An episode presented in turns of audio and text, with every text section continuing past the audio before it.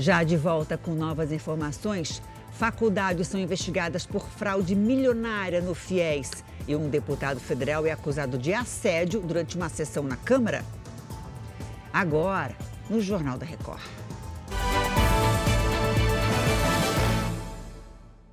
Oferecimento Web Bradesco. Organize sua vida financeira com um único botão.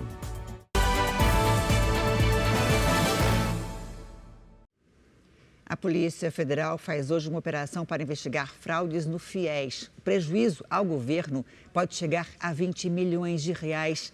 Oimara, quantas faculdades estão sendo investigadas? Oi, Janine. 20 faculdades são alvos da ação. Os nomes das instituições não foram divulgados. Segundo as investigações, os envolvidos inseriam dados falsos no sistema usado pela União para gerenciar os beneficiados pelo programa de ensino. A operação ocorre em sete estados e mais o Distrito Federal. A Justiça autorizou o bloqueio de bens dos investigados no valor do prejuízo dinheiro que daria para bancar a faculdade de 50 alunos por cinco anos. Janine. Obrigada, Mara. A Polícia Federal também faz hoje uma operação contra a lavagem de dinheiro do narcotráfico. Essa ação ocorre em 10 estados do país. Natália Dovigo, boa tarde para você. Alguém foi preso? Foram sim, Janine, boa tarde para você e a todos que nos assistem. Dos 33 mandados de prisão, 30 já foram cumpridos. Um islandês foi preso aqui no Rio de Janeiro. Ele é apontado como um dos chefes dessa quadrilha que lava dinheiro do tráfico. A organização se subdividia em duas grandes células, em especial nos estados de São Paulo, Rio de Janeiro e Rio Grande do Norte. Além das prisões, foi realizado o bloqueio de contas bancárias de 43 pessoas e apreensão de dinheiro e veículos dos investigados. Os bens bens retidos nessa operação podem superar os 150 milhões de reais. Janine. Obrigada, Natália.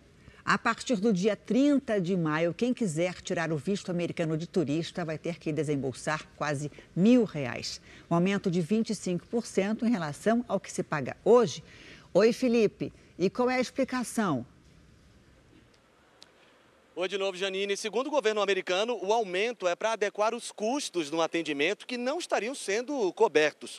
A Embaixada dos Estados Unidos informou ainda que a tarifa não sofria reajuste desde 2012. Vistos de estudante e intercâmbio também terão o mesmo aumento. Para trabalhadores temporários no país, o valor é mais alto, cerca de R$ 1.025. Janine. Obrigada, Felipe. O deputado Márcio Gerri, do PCdoB do Maranhão, é acusado de assédio pela deputada do PL de Santa Catarina, Júlia Zanata. Isso foi durante uma sessão na Câmara em Brasília. Pelas imagens que foram gravadas por um celular, Júlia é abordada por trás pelo colega.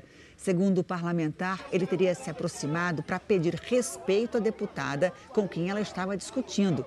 Nas redes sociais, Júlia disse que nunca deu liberdade a ele para que fosse abordada dessa maneira.